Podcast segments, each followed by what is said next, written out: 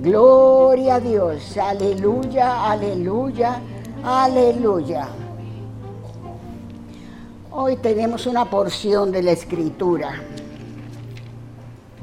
Ay, que a mí me gusta mucho. Muchísimo, muchísimo.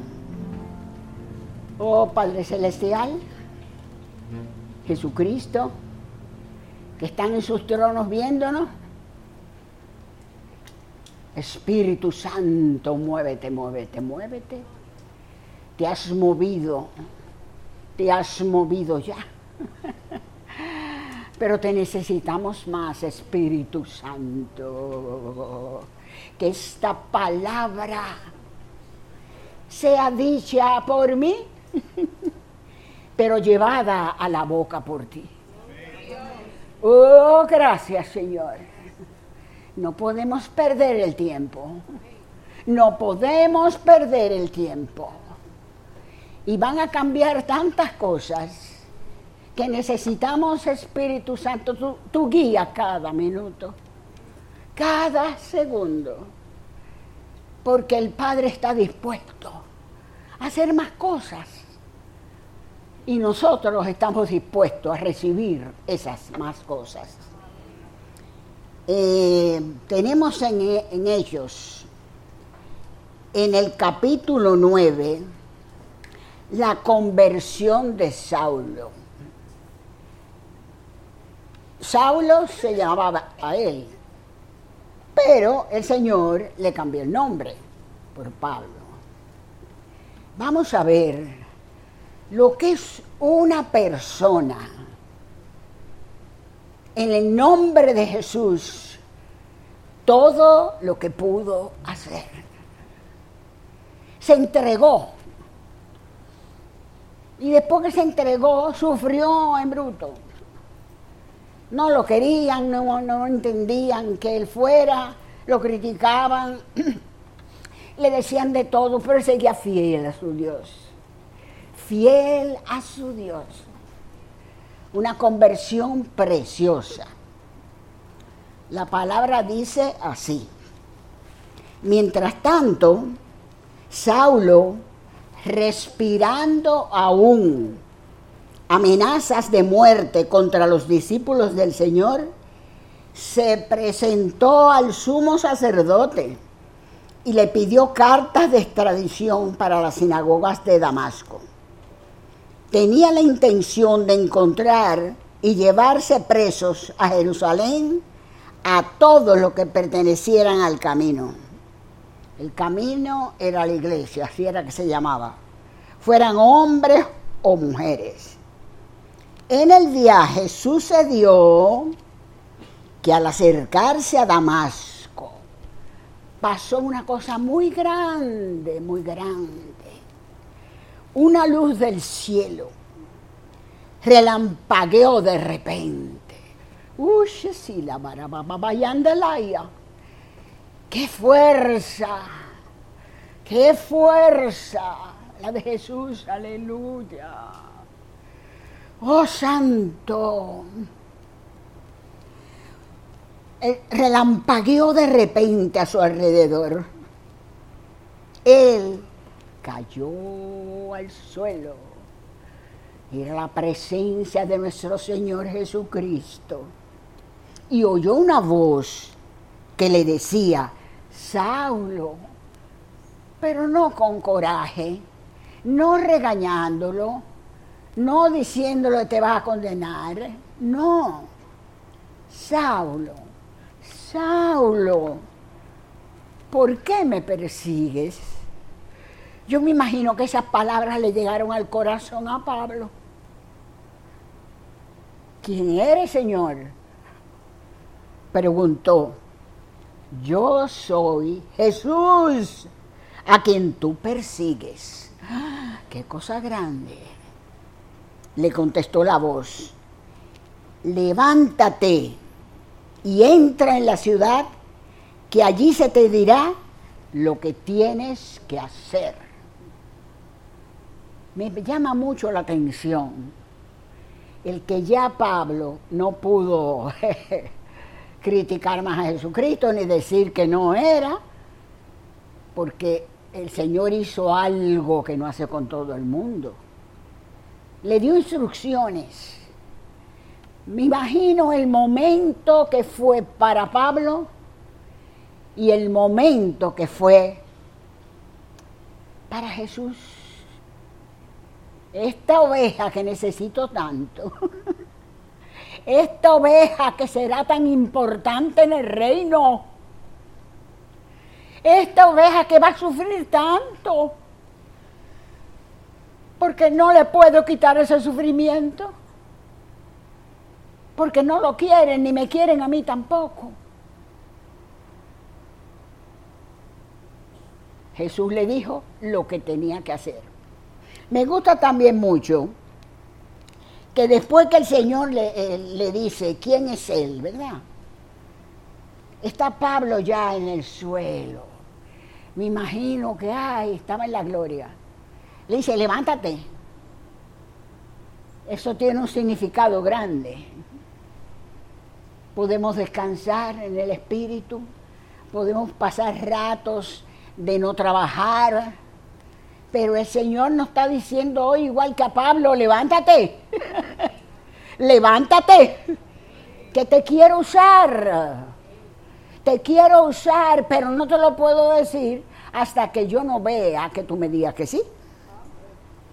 Los hombres que viajaban con Saulo se detuvieron atónitos porque oían la voz, pero no veían a nadie.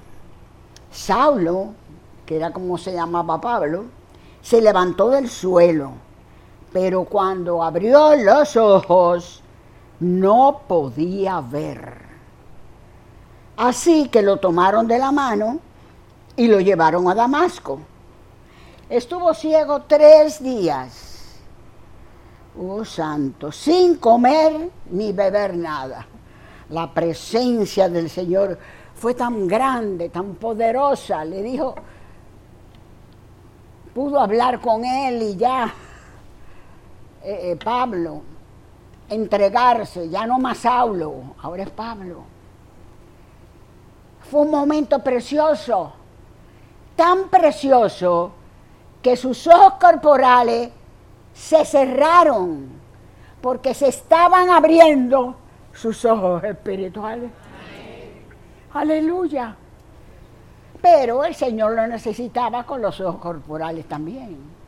Pero qué momento tan hermoso y tan grande pasó Pablo. Había en Damasco un discípulo llamado Ananías, a quien el Señor llamó en una visión. Ananías, era de noche, yo creo que él estaba ya acostadito, el pobre Ananías. Y oye, Ananías, y se levanta él y dice, aquí estoy, Señor. Qué lindo eso. Qué lindo.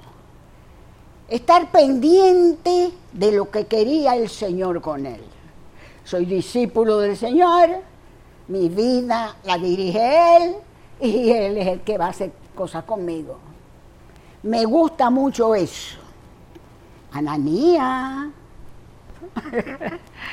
Aquí estoy, Señor. ¿Qué tú quieres?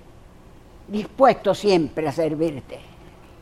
Ese es el pueblo que se está levantando ahora, en todas partes del mundo, en la República Dominicana y en la iglesia más que vencedores. Oh, santo, santo, santo, santo. Es adentrarnos en esa vida en el Espíritu para que Pablo pueda hacer con nosotros, el Señor pueda hacer con nosotros lo que Él quiera, cuando quiera y como quiera. Le dice, anda, ve a la casa de Judas en la calle llamada derecha y pregunta por un tal Saulo de Tarso. Está orando y ha visto en una visión a un hombre llamado Ananías que entra y pone las manos sobre él para que recobre la vista. Pablo le dice esto y uno piensa que Ananías le iba a decir, oh sí, Señor, inmediatamente voy. No. Otra cosa que aprendemos hoy con esto. Ananías pensaba que era un disparate que el Señor hiciera eso, porque, oye, las cosas estaban tan feas que a lo mejor ese, e, ese, ese, e, ese señor no debía de, de avisarse en nada. Y con toda confianza, lo que necesita el pueblo de Dios con el Señor, con toda confianza, Él le dice, Señor, he oído hablar mucho de ese hombre y de todo el mal que ha causado a tus santos en Jerusalén. Y tú me pides que, que vaya donde Él y le vas a devolver la vista. Y ahora lo tenemos aquí, autorizado por los jefes de los sacerdotes para llevarse preso a todos los que invocan tu nombre. Y tú me mandas donde él. Hay gente que diría, oye, pero qué atrevido, Ananía. Yo no lo veo como atrevimiento. Yo lo veo que había confianza había confianza, algo que necesitamos con el Señor. Algo que necesitamos con el Señor. Que Él nos diga cualquier cosa y le podamos decir, Señor, pero esa gente, no, mira, yo creo que, yo creo que eso que tú me mandas no debo ir. eso es lo que Él quiere, confianza, quiere hablar con nosotros. Hoy tenemos una visita importantísima. Seguro que son discípulos de Watchman Ser como Él. Cada día parecernos más a Él. La escritura va a ser transformada para nosotros. Lo que podías ver como un castigo, lo vas a ver ahora no, es para que yo sea mejor. Confianza con Él, que Él vea agradecimiento en nosotros. Ah, sí, Él derramó su sangre. Ok, derramó su sangre, tú lo dices así. No, es como lo cantamos aquí. Es que hemos averiguado, sabemos por revelación lo que es la sangre de Jesucristo. Aleluya, aleluya, aleluya. Watchman Nee, uno de los grandes hombres de Dios,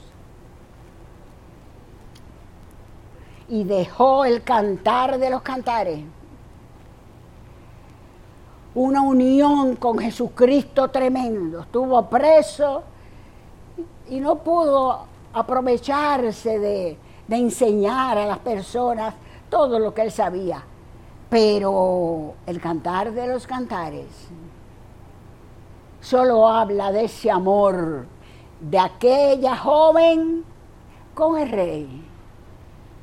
Aquella joven somos nosotros, hombres y mujeres. Y el rey es Jesucristo. Necesitamos más tiempo con Él. Jesús, hasta que Él te diga, aquí estoy esperándote. Tenemos que imaginarnos ese huerto con toda clase de flores, de frutos, con solamente, ¿cómo que se llaman lo que, eh, lo que hacen en los patios, hombre, para uno sentarse? Ajá, una enramada con enredaderas, algo tan precioso, una gramita verde y Jesucristo sentado ahí. Todos los días esperándonos a nosotros. ¿Y usted cree que el crecimiento no va a ser grande? Vamos a atrevernos a hacerlo. esa unión con Jesucristo, ese agradecimiento, las vidas de uno cambia por completo y cambia las situaciones que tenemos a veces, no por culpa de Jesucristo ni del Padre, y mucho menos por el Espíritu Santo, que es la fuerza, poder, energía de Dios, sino por el enemigo de Jesús, por Satanás, que nos hace las maldades y, y nosotros, ya uno no, pero tiende a creer que es Jesús el que le manda. De Jesús no puede salir nada malo, dice la Escritura.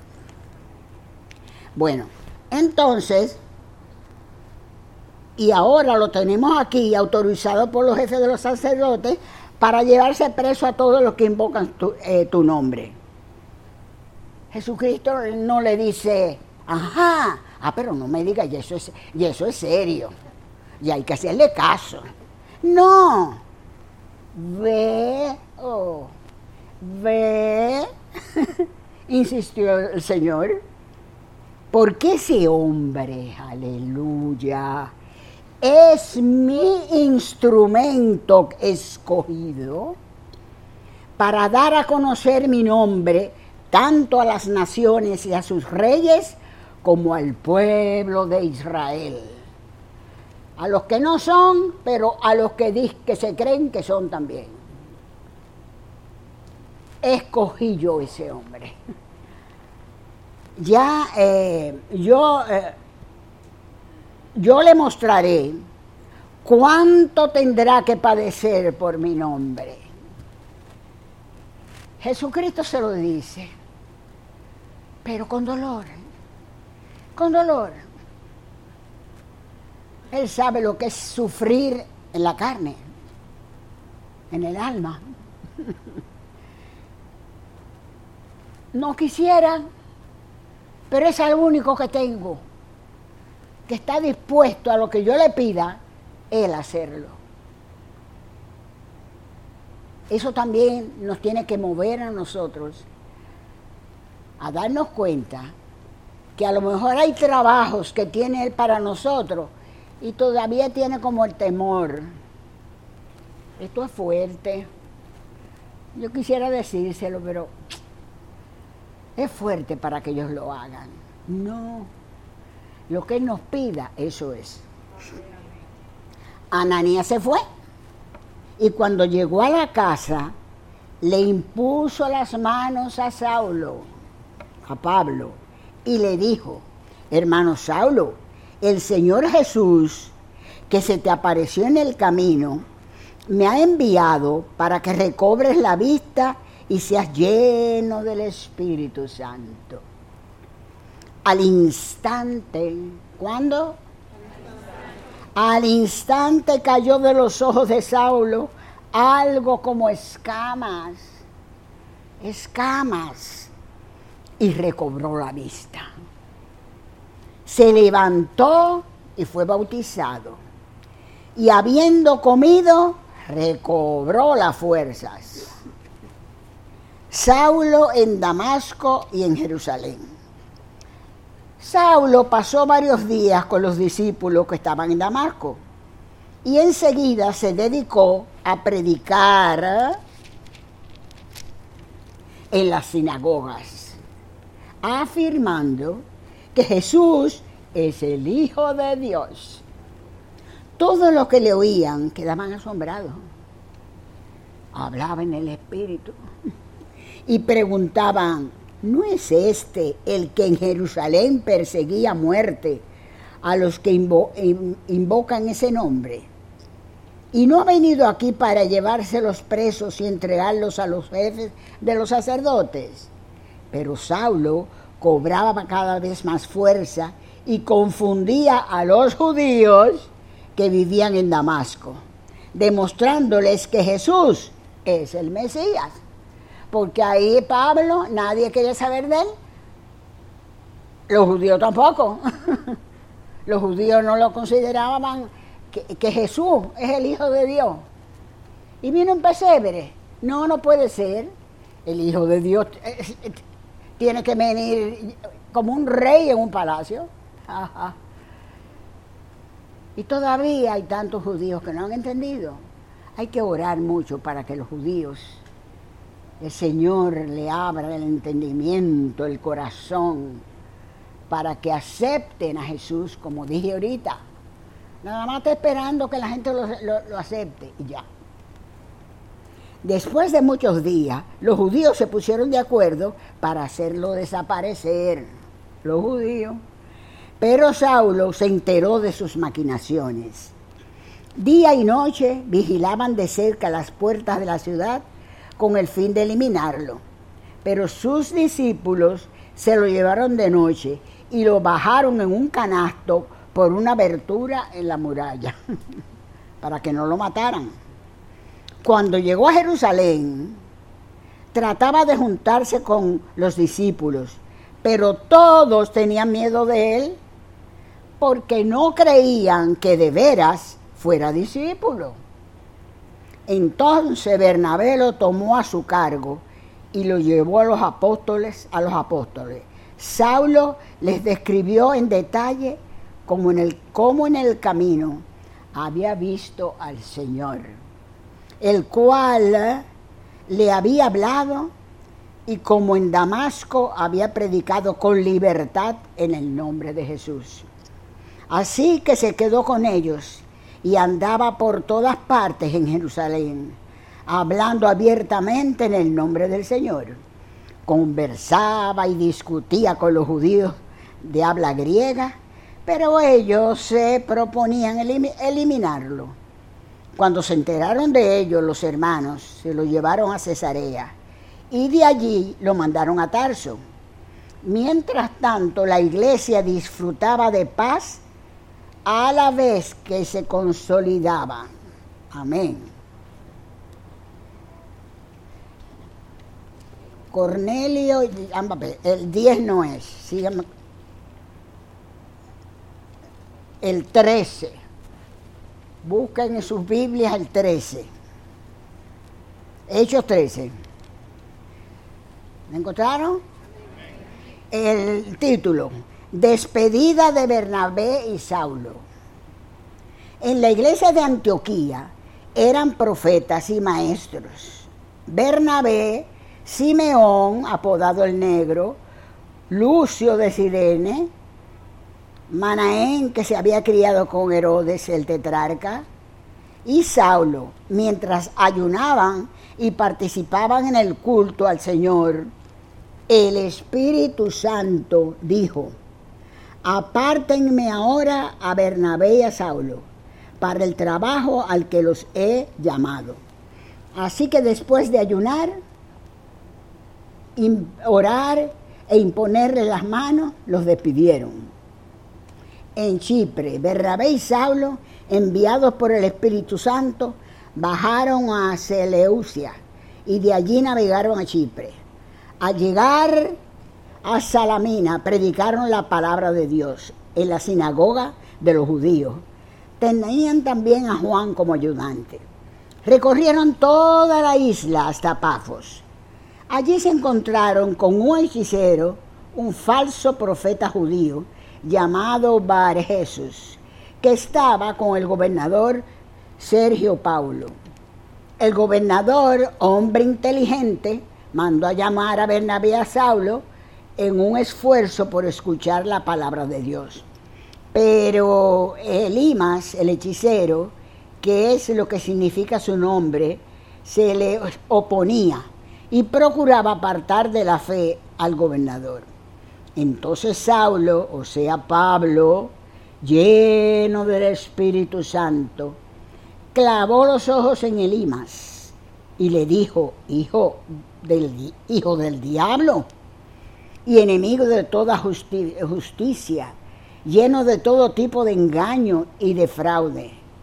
Nunca declaras, declaras, dejarás de torcer los caminos rectos del Señor. Ahora la mano del Señor está contra ti. Vas a quedarte ciego y por algún tiempo no podrás ver la luz del sol. Al instante cayeron sobre él sombra y oscuridad y comenzó a buscar a tientas a alguien que lo llevara a la mano. Al ver lo sucedido, el gobernador creyó, maravillado de la enseñanza acerca del Señor. Se dieron cuenta, oye, del poder, del poder. Eh, aquí vemos el título, en Antioquía de Siria. Ahí dice muchas cosas hermosas y de ahí siguió por todos esos pueblos y, era una cosa tremenda. Eh, se, sanaba la gente, los, los demonios salían y todo. Pero yo quiero irme a cuando lo juzgaron, porque lo juzgaron. Tanta gente mala que hay en el mundo y no lo juzgan. Y, a él lo, juzgaron. Me quiero ir ahí porque eso es muy interesante. En el 14 habla que, eh, eh, Pablo en Iconio y en todas esas ciudades. Pero nos vamos a ir al concilio de Jerusalén. Hechos 15. Porque vamos a ver cuando lo estaban juzgando cómo se defendía Pablo. Cómo les contestaba Pablo. Me gusta mucho eso. ¿Ya lo tienen? Algunos que habían llegado de Judea a Antioquía se pusieron a enseñar a los hermanos, a menos que ustedes se circunden conforme a la tradición de Moisés, no pueden ser salvos.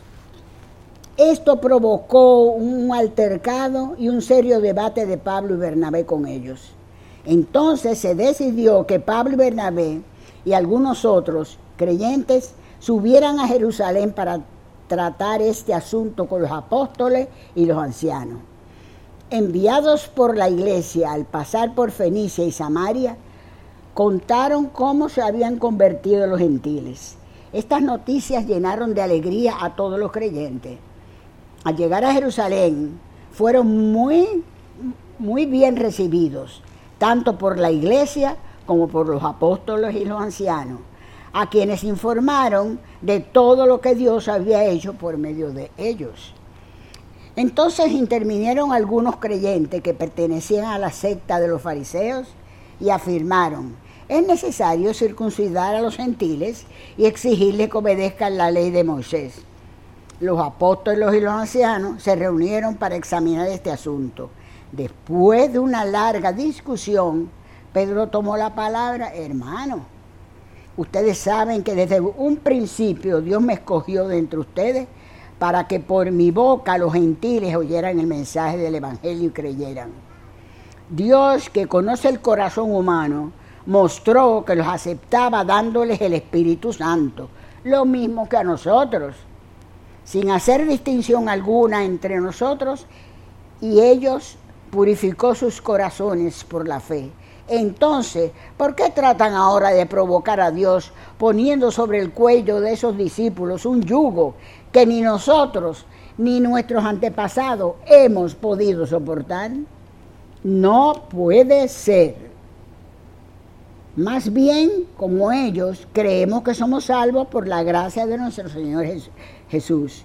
Toda la asamblea guardó silencio para escuchar a Bernabé y a Pablo que les contaron las señales y prodigios que Dios había hecho por medio de ellos entre los gentiles.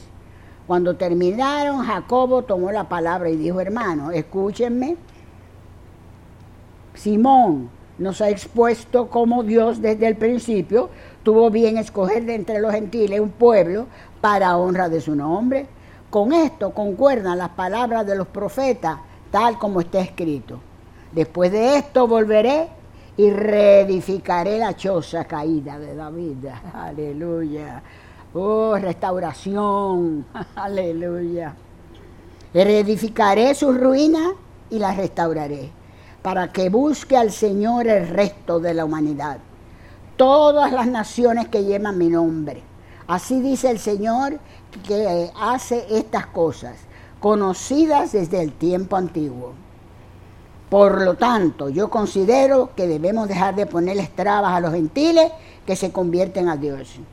Más bien debemos escribirles que se abstengan de, de lo contaminado por los ídolos, de la inmoralidad sexual de la carne de animales estrangulados y de sangre.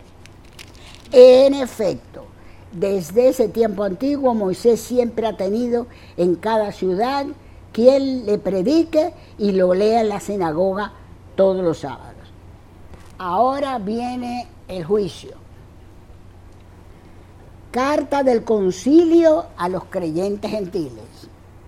Entonces los apóstoles y los ancianos, de común acuerdo con toda la iglesia, decidieron escoger algunos de ellos y enviarlos a Antioquía con Pablo y Bernabé. Escogieron a Judas, llamado Bersabás, y a Silas, que tenían buena reputación entre los hermanos. Con ellos mandaron la siguiente carta. Los apóstoles y los ancianos, a nuestros hermanos gentiles en Antioquía, Siria y Cilicia. Saludos. Nos hemos enterado de que algunos de los nuestros, sin nuestra autorización, los han inquietado a ustedes alarmándoles con lo que se le ha dicho.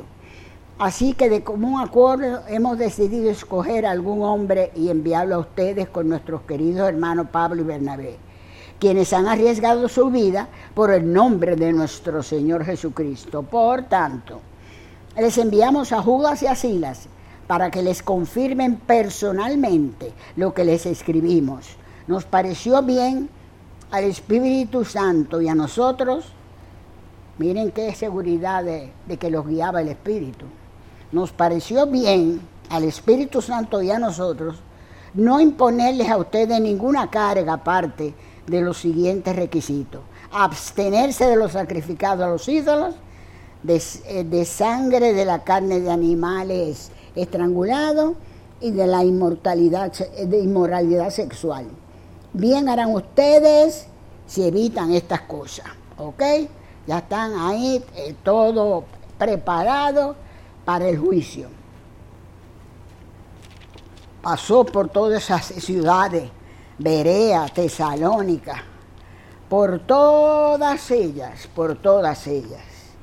Entonces, en el capítulo 19, está Pablo en Efeso, en Éfeso. Búsquenlo, el 19. Mientras Apolo estaba en Corinto, Pablo recorrió las regiones del interior y llegó a Éfeso. Allí encontró a algunos discípulos. ¿Recibieron ustedes el Espíritu Santo cuando creyeron? Les preguntó. No, ni siquiera hemos oído hablar del Espíritu Santo. Respondieron. Entonces, ¿qué bautismo recibieron? El bautismo de Juan. Pablo les explicó. El bautismo de Juan no era más que un bautismo de arrepentimiento. Él le decía al pueblo que creyera el que venía después de él, es decir, en Jesús. Al oír esto, fueron bautizados en el nombre del Señor Jesús. Cuando Pablo les impuso las manos, el Espíritu Santo vino sobre ellos y empezaron a hablar en lenguas y a profetizar. Eran en total unos doce hombres. Pablo entró en la sinagoga y habló allí con toda valentía durante tres meses. Discutía acerca del reino de Dios, tratando de convencerlos, pero algunos se negaron obstinadamente a creer y ante la congregación hablaban mal del camino. Así que Pablo se alejó de ellos y formó un grupo aparte con los discípulos y a diario debatía en la escuela de Tirano esto continuó por espacio de dos años, de modo que todos los judíos y los griegos que vivían en la provincia de Asia llegaron a escuchar la palabra del Señor. Dios hacía milagros extraordinarios por medio de Pablo, a tal grado que a los enfermos les llevaban pañuelos y delantales que habían tocado el cuerpo de Pablo y quedaban sanos de sus enfermedades y los espíritus malignos salían de ellos. Bueno, ahí siguió todo, todo, todo, y hablando de todo lo que hizo Pablo, todo lo que hizo. Si nos vamos entonces al 20, comenzando por el versículo 17. ¿Lo encontraron? Desde Mileto, Pablo mandó llamar a los ancianos de la iglesia de Éfeso. Cuando llegaron, les dijo, ustedes saben cómo me porté todo el tiempo que estuve con ustedes, desde el primer día que vine a la provincia de Asia. He servido al Señor con toda humildad y con lágrimas, a pesar de haber sido sometido a duras pruebas por las maquinaciones de los judíos. Ustedes saben que no he vacilado en predicarles todo lo que les fuera de provecho, sino que les he enseñado públicamente y en las casas. A judíos y a griegos les he instado a convertirse a Dios y a creer en nuestro Señor Jesús. Y ahora tengan en cuenta que voy a, Jerusalén obligado por el Espíritu, sin saber lo que allí me espera. Lo único que sé es que en todas las ciudades el Espíritu Santo me asegura que me esperan prisiones y sufrimientos.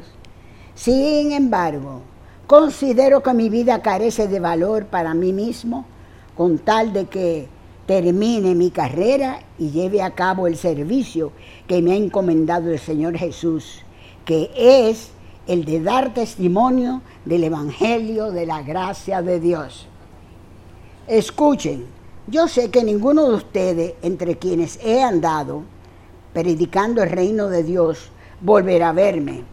Por tanto, hoy les declaro que soy inocente de la sangre de todos porque sin vacilar les he proclamado todo el propósito de Dios. Tengan cuidado de sí mismos y de todo el rebaño sobre el cual el Espíritu Santo los ha puesto como obispos para pastorear la iglesia de Dios que Él adquirió con su propia sangre. Sé que después de mi partida entrarán en medio de ustedes lobos feroces que procurarán acabar con el rebaño aún de entre ustedes mismos se levantarán algunos que enseñarán falsedades para arrastrar a los discípulos que los sigan. Así que estén alerta. Recuerden que día y noche, durante tres años, no he dejado de amonestar con lágrimas a cada uno en particular. Ahora los encomiendo a Dios y al mensaje de su gracia, mensaje que tiene poder para edificarlos y darles herencia entre todos los santificados. No he codiciado ni la plata ni el oro, ni la ropa de nadie.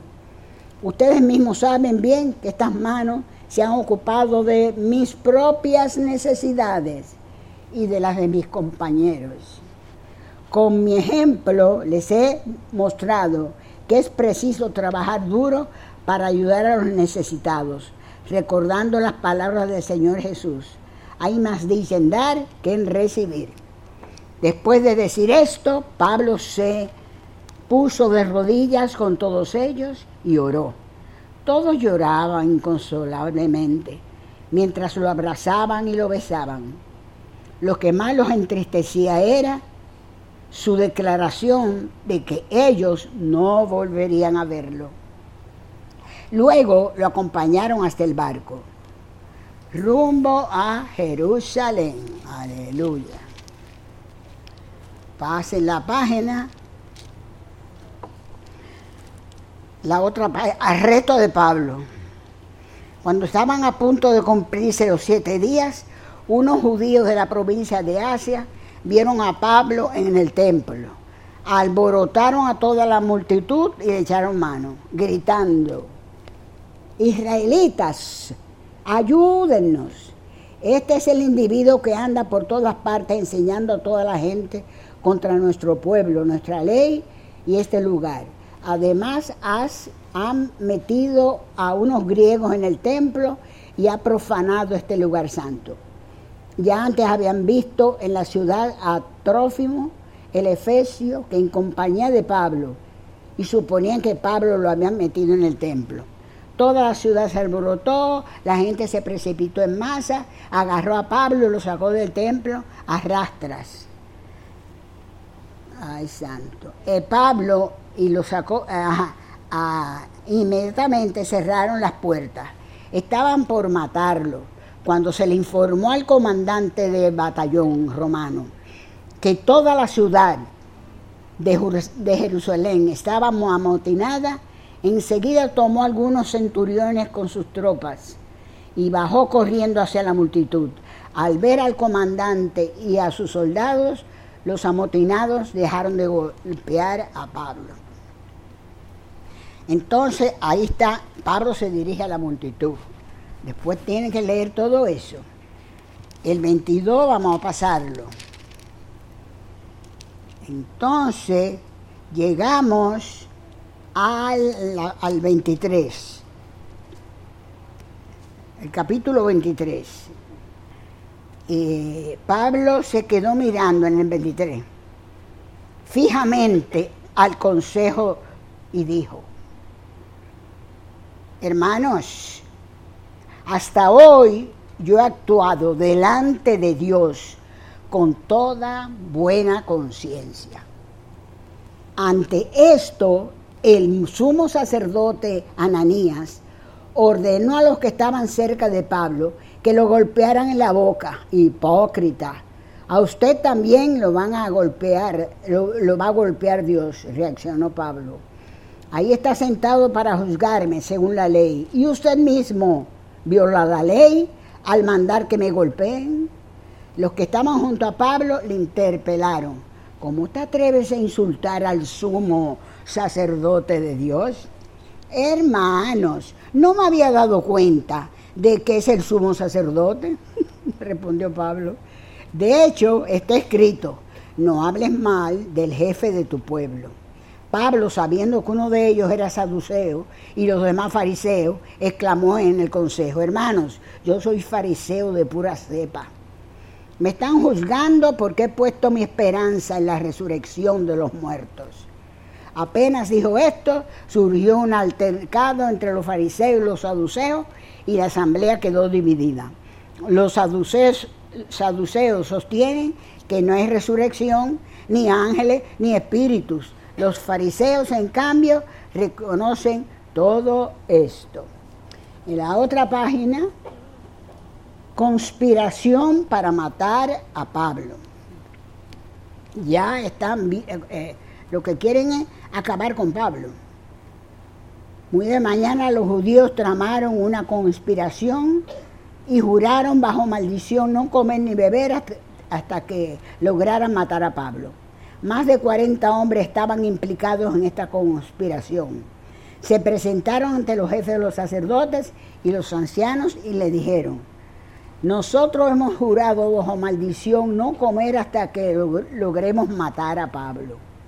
Ahora, con el respaldo del consejo, pídanle al comandante que haga comparecer al rey ante ustedes, con el pretexto de obtener información más precisa sobre su caso. Nosotros estaremos listos para matarlo en el camino. Entonces, aquí le mandan un traslado, trasladan a Pablo a a Cesarea. Saludos. Los judíos prendieron a este hombre y estaban a punto de matarlo. Pero yo llegué con mis soldados, ese es el que escribe, yo llegué con mis soldados y los rescaté porque me había enterado que es ciudadano romano. Yo quería saber de qué lo acusaban, así que lo llevé al Consejo Judío. Descubrí que lo acusaban de algunas cuestiones de su ley, pero no había contra él cargo alguno que mereciera la muerte o la cárcel. Cuando me informaron que se, trama, se tramaba una conspiración contra este hombre, decidí evitarlo.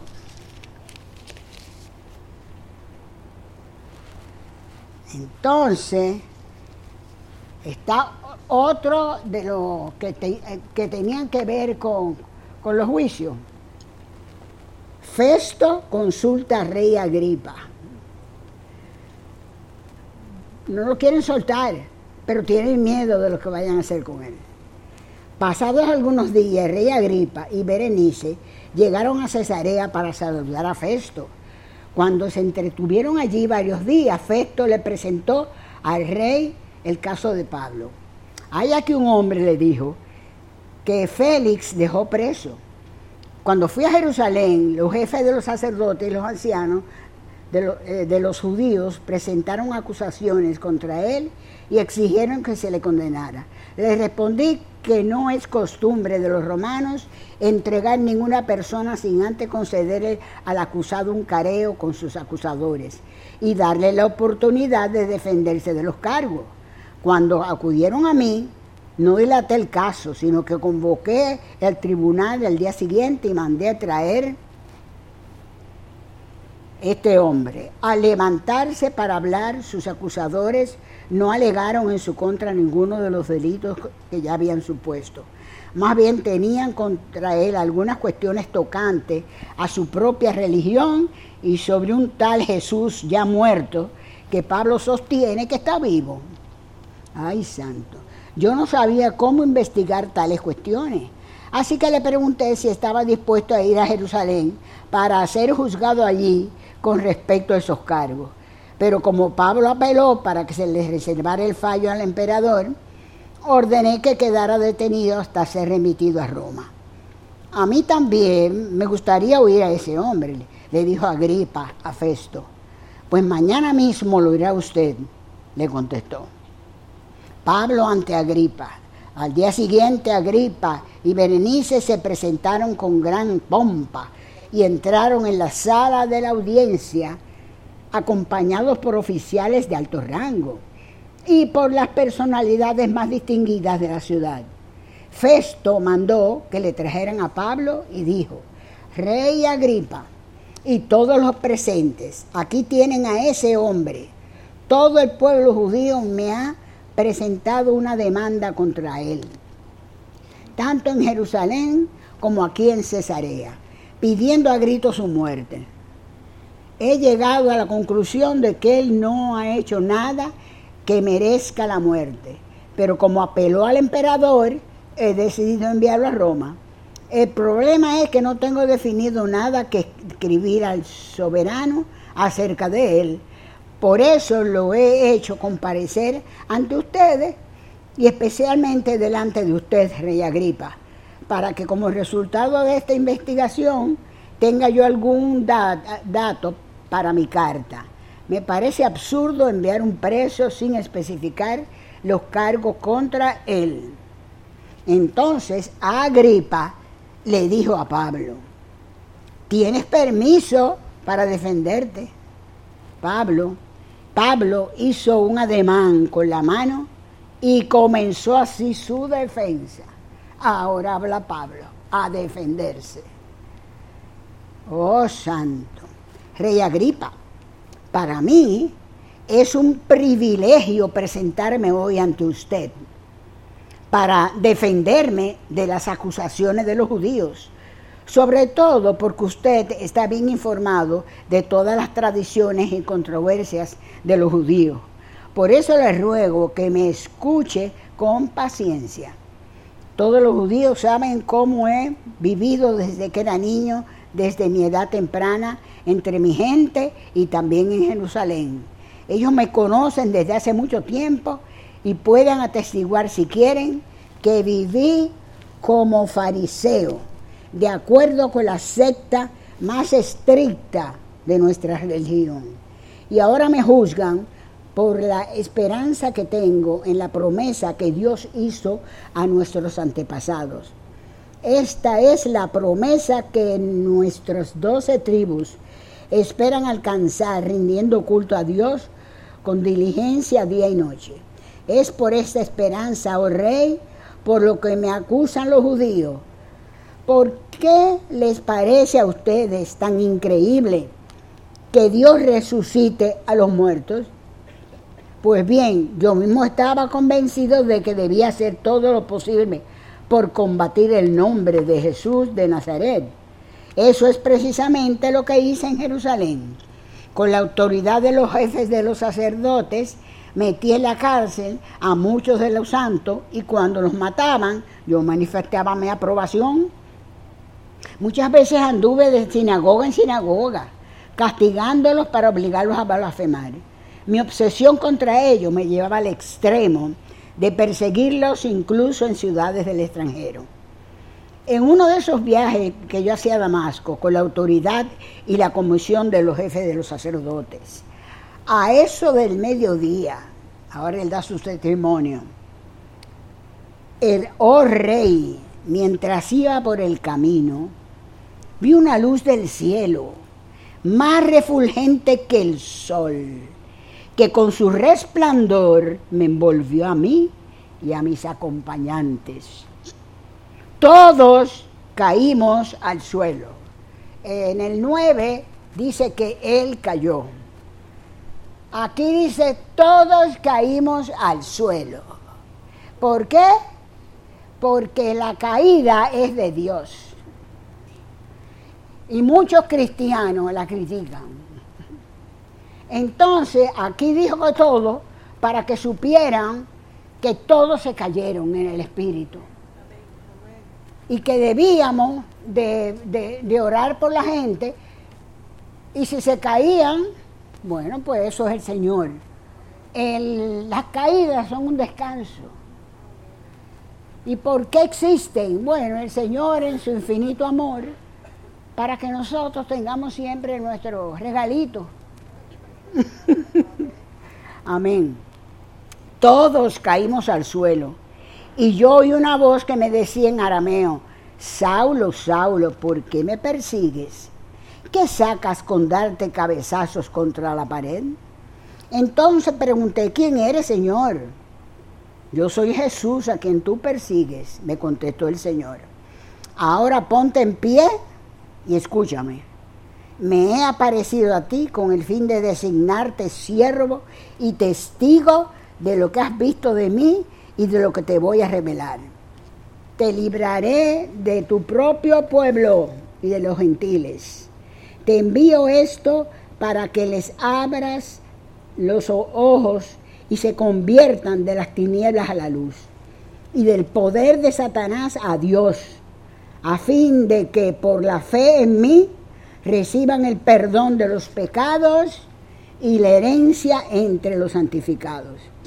Así que, Rey Agripa, no fui desobediente a esa visión celestial. Al contrario, comenzando con los que estaban en Damasco, siguiendo con los que estaban en Jerusalén y en toda Judea, y luego con los gentiles, a todos les prediqué que se arrepintieran y se convirtieran a Dios y que demostraran su arrepentimiento con sus buenas obras. Solo por eso los judíos me prendieron en el templo y trataron de matarme. Pero Dios me ha ayudado hasta hoy y así me mantengo firme testificando a grandes y pequeños. No he dicho sino lo que los profetas y Moisés ya dijeron que sucedería, que el Cristo padecería y que siendo el primero en resucitar, proclamaría la luz a su propio pueblo y a los gentiles. Al llegar Pablo a este punto de su defensa, Festo interrumpió. Estás loco, Pablo. Oye, no quieren creer. Estás loco, Pablo, le gritó. El mucho estudio te ha hecho perder la cabeza. No estoy loco, excelentísimo Festo, contestó Pablo. Lo que digo es cierto y sensato. El rey está familiarizado con estas cosas y por eso habla ante él con tanto atrevimiento. Estoy convencido de que nada de esto ignora, porque no sucedió en un rincón. Rey Agripa, ¿cree usted en los profetas? A mí me consta que sí. Ay, santo un poco más y me convence de hacerme cristiano, le dijo Agripa. Sea por poco o por mucho, le replicó Pablo, le pido a Dios que no solo usted, sino también todos los que me están escuchando hoy lleguen a ser como yo, aunque sin estas cadenas. Se levantó el rey y también el gobernador Berenice y los que estaban sentados con ellos. A retirarse decían entre sí, este hombre no ha hecho nada que merezca la muerte ni la cárcel. Y Agripa le dijo a Festo, se podría poner en libertad a este hombre si no hubiera apelado al emperador. Después de eso fue su viaje a Italia. Quise leérselo porque hoy en día está perdiendo el vivir en la verdad. A veces tenemos juicio y no salimos muy conformes. Y ver el ejemplo que le da Pablo a los cristianos es un ejemplo para seguirlo. Porque el que no es cristiano, bueno, que diga lo que le dé la gana. Allá él. Pero los cristianos tenemos, oiga, que caminar por la línea, la verdad, aunque duela. Él no se alegró de los golpes que le iban a dar, pero se los tenían que dar. ¿Por qué? Bueno, porque él hablaba cosas que yo no quería creer. Pero fíjense toda la gente que a Pablo le, hablaba que se convertían. Esto nos ayuda, porque a veces hay por ahí unas mentiras que se le dicen, mentiras cómo? Piadosas. Ninguna mentira es piadosa. No son, no son de Dios. Entonces, tenemos que acostumbrarnos a vivir en la verdad, aunque duela, aunque moleste, aunque uno se sienta mal, porque, concho, lo que le voy a decir, eh, no hice lo que tenía que hacer. Y lo que le voy a decir es una mentira. Porque son tiempos que hay que tratar de todo lo que era pecado, dejarlo dejarlo. Se puede uno solo dejar pecado, eh, poder orar, tener una vida santa. No, mentira. No se puede. Por eso el Padre dejó al Espíritu Santo para que viviera en nosotros y el Espíritu Santo nos ayudara. Pero ¿qué pasa? que no siempre le pedimos ayuda al Espíritu Santo, como dijo Jesucristo, sino que a veces creemos, pero esto yo lo resuelvo, porque es una cosita sin mucha importancia y yo la puedo resolver. Mentira, no podemos resolver nada sin Él. Nada sale igual. Entonces nos vamos sometiendo a ese Espíritu Santo. Y llega un momento en que, ay, sí, pero, sí, Espíritu Santo, iba a meter la pata, se me iba a olvidar, pero gracias que tú me lo acordaste. Esa unión. La iglesia está pasando por un momento, la iglesia en general, fuerte. Todas las iglesias estamos más o menos igual.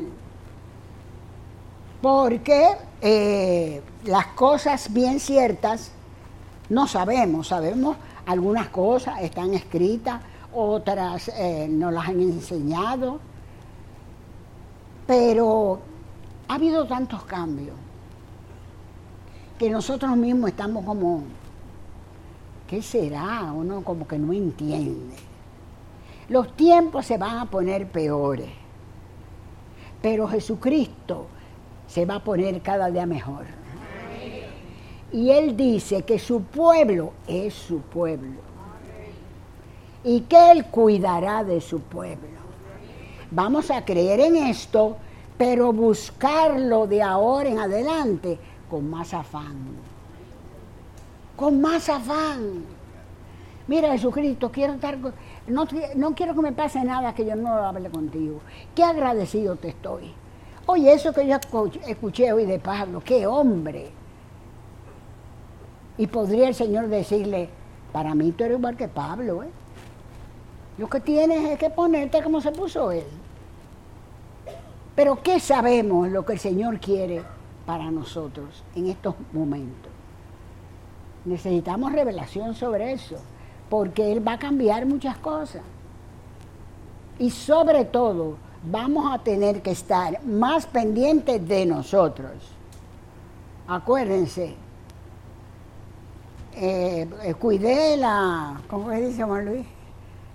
El que cuidó la, la sí,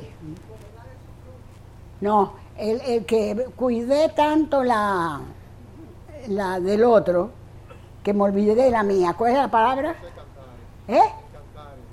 Ah, no, pero digo la palabra, ¿cuál era? Cuidé tanto eh, eh, Ajá. el rebaño del otro. Ajá. Eso. Cuidé tanto el rebaño del otro que me olvidé del mío.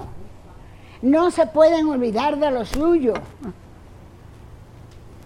Aquí yo nunca, por eso es que yo no insisto, vamos aquí, vamos allá, y aquello, y allí, y tiene que ir. Y No, no, vamos a ocuparnos de nosotros, que nosotros, el Señor puede hacer la obra.